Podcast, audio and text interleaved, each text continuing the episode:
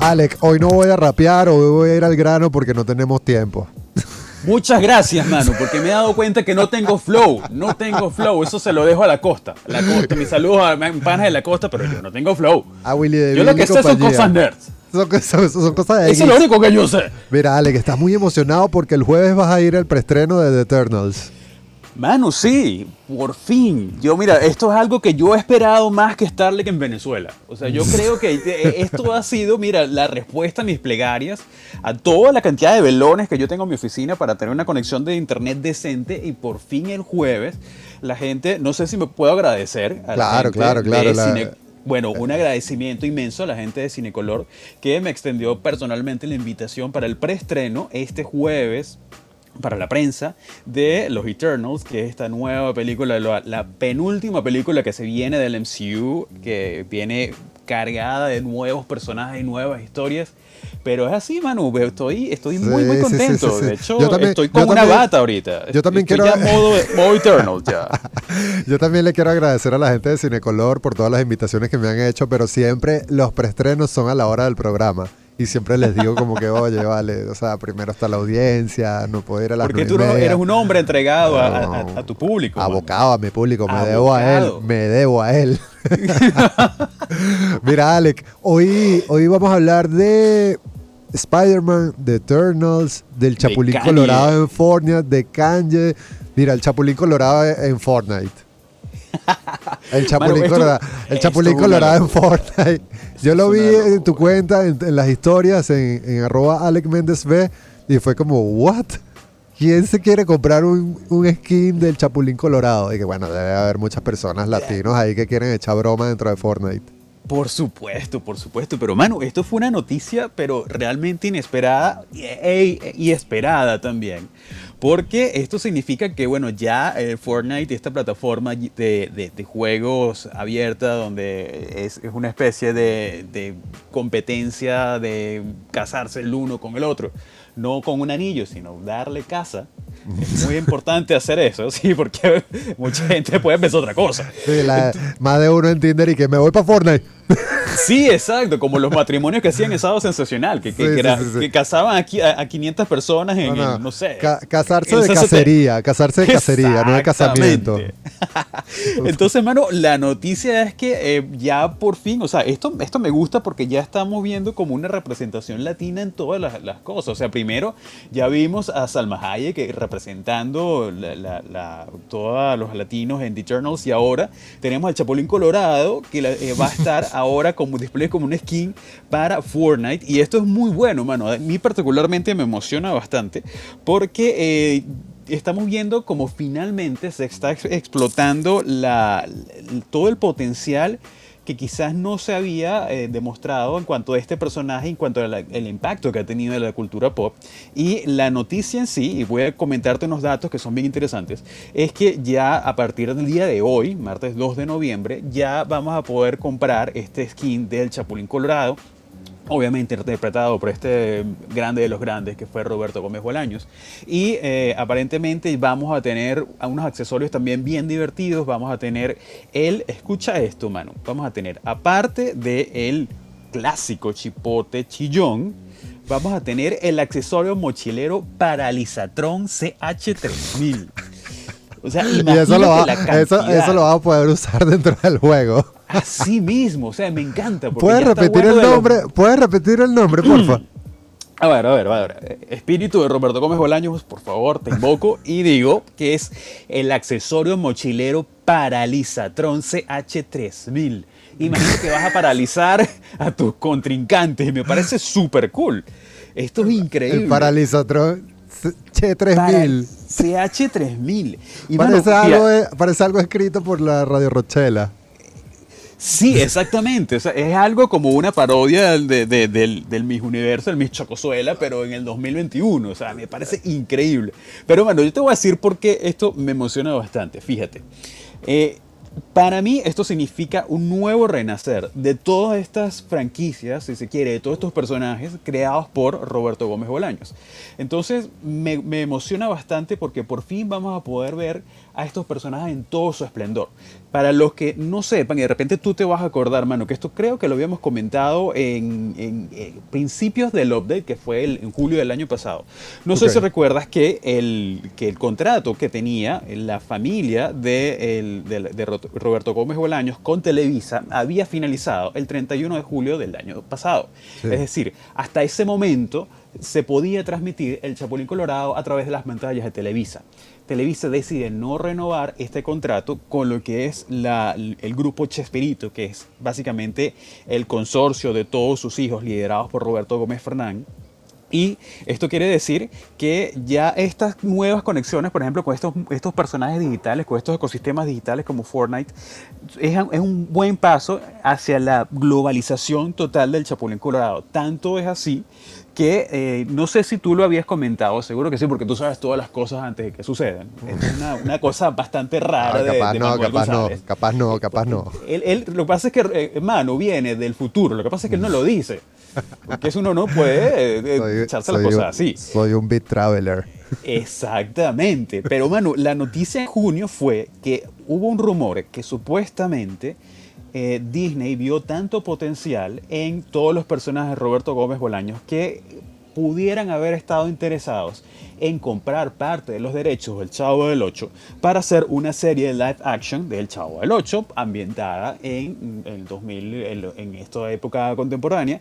Y aparentemente hubo cierto eh, acercamiento eh, vino el, hijo de, de Chespirito dijo que bueno que eso no podía ser o sea, quizás era verdad, quizás era, no era tan verdad. Entonces, bueno, estamos viendo cómo la familia de Chespirito se está poniendo las pilas. Se está poniendo las pilas, sí. Sí, este es el primer acercamiento a, comenzar a revivir el, patrimonio de, Roberto Gómez Bolaño y de todas sus creaciones. Y de hecho, Absolutamente, y de hecho las posibilidades, mano, si esto se logra materializar, que hubo una serie de rumores también que decían que probablemente el Chapulín Colorado eventualmente se pudiera integrar al MCU como un superhéroe latino. No, no, ahí te fuiste, ya, te fuiste, te fuiste de palo ya. mano, todo es posible si hay plata, mano, tú lo sabes. Ahí, ya, ahí ya está hablando el Alec fan acérrimo de los superhéroes. y que no es, es posible que quien venza a Thanos sea el Chapulín Colorado. Quizás, quizás. Oye, no me toman en serio. Mano, estamos hablando que el Es posible que la salvación del MCU esté con el Chompira. oye, oye. se te puede las manos un poquito. Yo creo que la, la bruja del 71 sería una heredera perfecta de Thanos. La bruja del 71 está en la segunda temporada de WandaVision. Increíble, increíble. Sí, no, pero está, está bueno lo de, o sea, lo, lo, lo, lo del skin de, del Chapulín Colorado en Fortnite y desde el punto de vista que tú lo ves, que abre una puerta a como una comercialización de los productos del universo, vamos a llamarlo así, del universo de Chespirito, ¿no? Eh, Prácticamente. pareciera ser el, inicio de eso. Y si Disney estuvo interesado, puede abrirse esa conversación de nuevo. Sería raro ver un chavo que no sea Roberto Gómez Bolaño. Sería raro. Sí, de, hecho tú ves las facciones de, de este Chespirito, de este, perdón, Chapulín en Fortnite bueno, ellos tienen como una historial siempre de formar un poquito para no parecerse a sus, a, sus actores originales, pero sí está bastante cercano. Pero, pero fíjate, mano, que yo creo que esto va a ser algo, algo bastante interesante porque quizás si eh, Epic Games, que es la casa desarrolladora de Fortnite, ve el potencial o ve el, el, buenos resultados, quizás podemos ver fácilmente la integración de personajes del Chavo del 8, porque no, ya ha pasado. suena algo descabellado. Eh, suena algo descabellado, pero es totalmente posible. Así que imagínate que tú puedes hacer. porque son, además, eh, además, porque son iconos culturales latinos. Sí, absolutamente. aparte ahorita todo el mundo está buscando esta parte, esta, eh, formar parte de la, de la,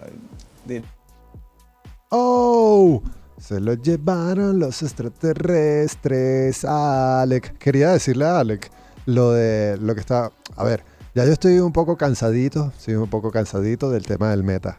Porque he leído mucho ya de meta y ya, ya creo que, ¿qué más se puede decir? Ya estamos en una etapa de la información en el que todo lo que sale en torno a las informaciones del metaverso es clickbait. Es para que la gente siga dándole clic y siga visitando páginas y siga leyendo. Pero creo que esto del Chapulín Colorado en Fortnite con los skins va muy ligado a eso, a lo que es el futuro, que es comprar bienes digitales en lugar de bienes físicos. Entonces, en lugar de, lo decía ayer, en lugar de, de, comprarte una camisa de Messi que nadie te va a ver porque no está saliendo de tu casa porque tiene los lentes pegados todo el día, te vas a comprar el skin de Messi con la camisa del Barcelona cuando jugó en el Barcelona. Entonces ahí va a estar el dinero. ¿Volviste, Alec?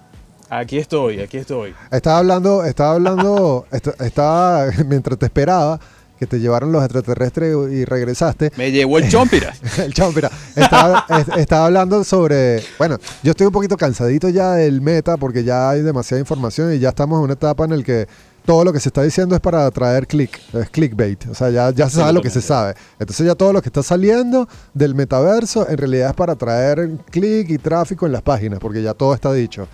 Y esto del Chapulín Colorado va, va recorriendo ese camino, ¿no? El, el, camino de Epic Games con Meta Platform Incorporated, que es, bueno, vamos a vender bienes digitales en lugar de bienes físicos. Y todos los fanáticos del Chapulín Colorado en un futuro muy cercano, creo yo, van a estar ahí en una onda de echar broma con su skin del Chapulín Colorado en Fortnite y metiéndose en una fiesta donde están puros panes y él llegó el Chapulín Colorado. Y que Alex Absolutamente, man. Y no, y, ya lo hace. Lo que pasa es que no, no formamos parte de esa generación, pero hay una generación que ya tiene un estatus por llevar un skin dentro de Fortnite.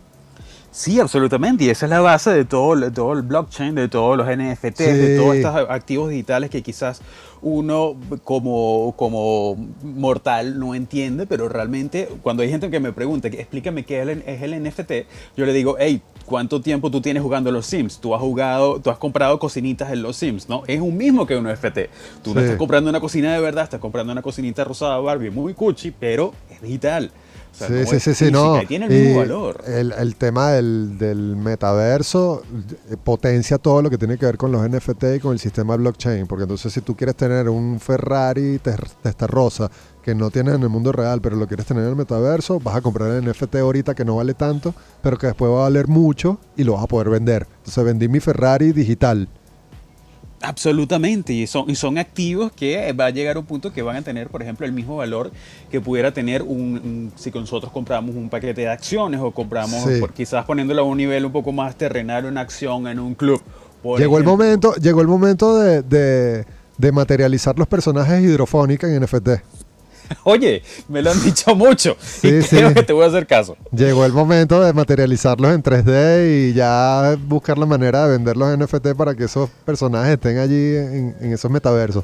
Porque ya está bueno hacer dibujitos sin sacarle plata, man. Porque ya está bueno de, trabajar solo con las redes sociales. Ya las redes sociales forman parte del pasado. El negocio está en otro lado.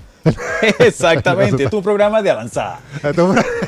Hablando, no, quiero hablar del ah, el camino que va a tomar este programa porque te comprometería. Oye, por favor. Mira, Alex, ya se nos está acabando el tiempo. Lo que nos quedan son dos minutos y se nos quedó por fuera un montón de cosas que queríamos hablar. Kanye apareció con Marilyn Manson y Justin Bieber. Bueno, Manu, Kanye cada vez nos sorprende más. Eh, esta vez eh, la noticia fue que obviamente Marilyn Manson, que muchas personas, eh, o sea, tiene una, una muy mala fama, dado que es una persona que estaba involucrada en, sucesos de, de, violencia contra la mujer, de repente ha salido en, esta, en este Sunday Service que tú y yo somos fans, que es una especie de mega coro de iglesia donde interpretan canciones de Kanye, otras canciones cristianas, que es súper cool.